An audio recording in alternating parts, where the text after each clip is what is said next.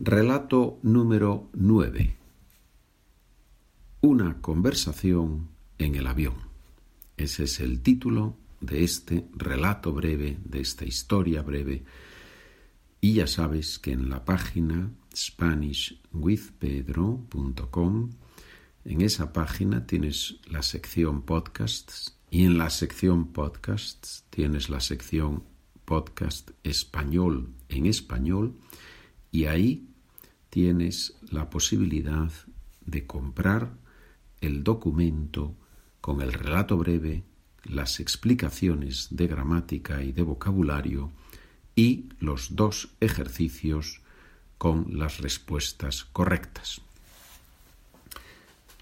Vamos con el relato breve. En este episodio leo la historia número 9, una conversación en el avión.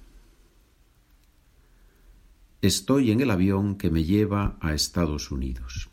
Es mi primera vez en ese país y voy a trabajar allí. Voy a ser un profesor de español y de latín en una escuela secundaria. En el avión tomo mi asiento y a los pocos segundos aparece la persona que se va a sentar a mi lado y con la que voy a compartir seis o siete horas de vuelo.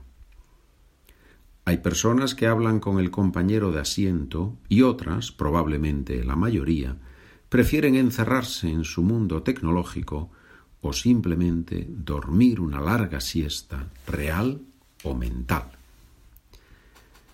En este caso no tengo opción. Mi compañero de asiento me saluda e inmediatamente empieza a hablar.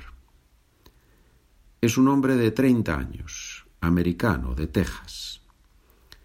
Ha estado en España unas semanas por motivos de trabajo y ahora vuelve a su casa. Al principio hablamos de los temas típicos trabajo, el tiempo, los trechos que son los asientos, el retraso en el aeropuerto, cuánta gente viaja en avión hoy en día, el fútbol.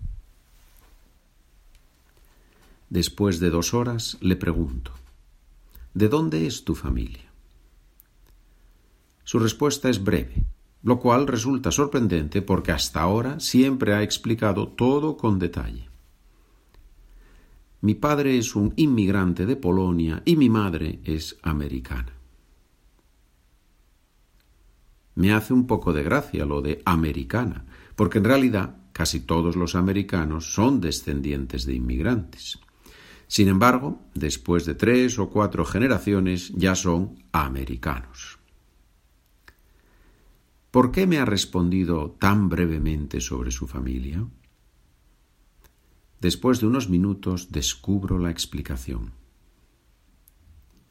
Mi padre está ahora en la cárcel. ¿Sabes por qué?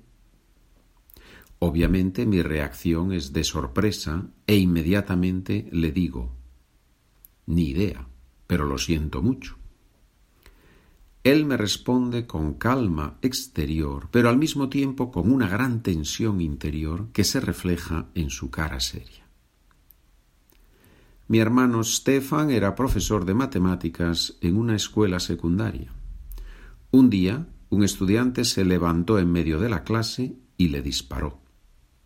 Murió en el instante, delante de todos los estudiantes. El asesino era repetidor y tenía diecinueve años. Silencio, silencio, silencio. Él llora y yo no sé qué decir. Al cabo de dos minutos le digo, lo siento mucho, de verdad, es tremendo. Mi compañero de asiento continúa. Dos días después del asesinato de mi hermano, mi padre se enteró de que iban a trasladar al asesino a una cárcel fuera de la ciudad. Mi padre tomó un cuchillo de cocina enorme, esperó durante dos horas escondido en el garaje de la comisaría y en cuanto vio al asesino se lanzó a su cuello y le clavó el cuchillo. El asesino murió en el acto. Estamos en el aeropuerto de Atlanta. Allí mi compañero de asiento debe tomar un vuelo hacia Texas y yo otro hacia Raleigh, en Carolina del Norte. Vamos juntos al restaurante, comemos una hamburguesa gigantesca, hablamos de fútbol y después de media hora nos despedimos. Le pregunto, ¿quieres que intercambiemos nuestras direcciones de correo electrónico para mantenernos en contacto? Su respuesta, no. Gracias por escuchar este relato breve. Buen día, buena tarde, buena noche.